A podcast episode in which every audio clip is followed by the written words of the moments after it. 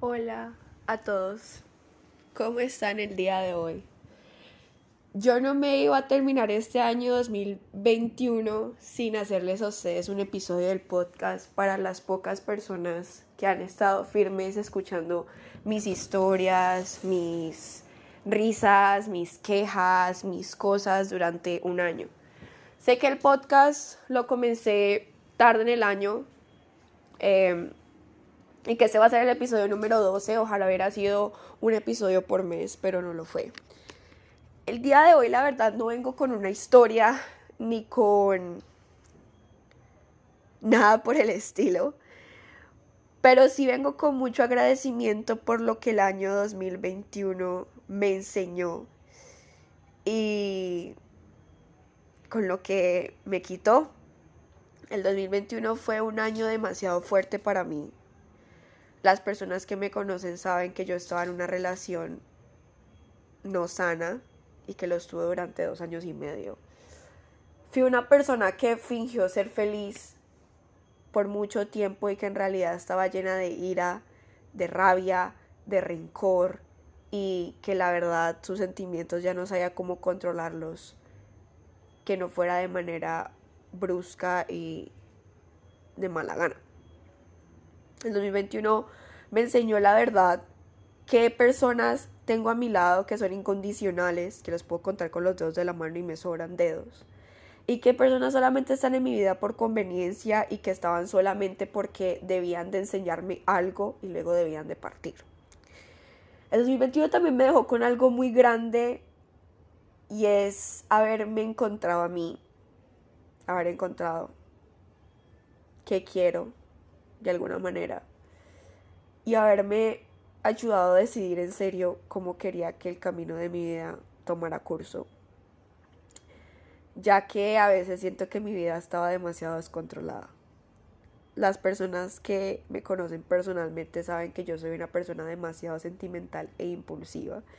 Y eso es algo que este año he trabajado y a lo que va de finalizar año he cumplido y he sabido hacer. Me dejó muchas historias locas, muchas historias tristes, muchas historias decepcionantes, pero también me dejó con las personas que necesito en mi vida. Yo no soy muy religiosa, pero sí le doy gracias al cielo, al universo, al destino, al karma, a Yahvé, a Dios, al Buda, que ustedes quieran creer por haberme dejado terminar este año. Voy a admitir que hubo muchos momentos del año que yo la verdad sentí que yo no podía más. Y que yo ya no iba a estar más acá.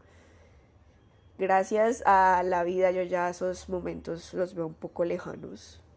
Y me siento más capaz de seguir con todo esto pero esto es un recordatorio para cada uno de ustedes que está escuchando de checar tanto en su salud mental, que es la más importante, que no, nadie se las puede quitar, que si necesitan ayuda la busquen, que necesitan hablar con alguien, hablen, que si necesitan contar algo para sacárselo del pecho, porque a veces es necesario, háganlo. Que necesitan contarlo riéndose porque les parece que el pánico ya está de más, háganlo chequen en su salud mental. Es importante. Y también chequen en la salud mental de las personas que están cerca de ustedes. Sus papás, sus abuelos, sus tíos, sus hermanos, sus amigos, sus hermanos pequeños. Ustedes no saben a sus hermanos pequeños cómo les debe estar afectando esa situación del COVID. Porque para ellos la juventud ha sido un poco más distinta desde que el COVID salió. Hablo por experiencia propia porque tengo un hermano menor que siento que se lo está frustrado con toda esta situación y que no ha sido capaz de hablar, no ha sentido en poder de hacerlo. Em,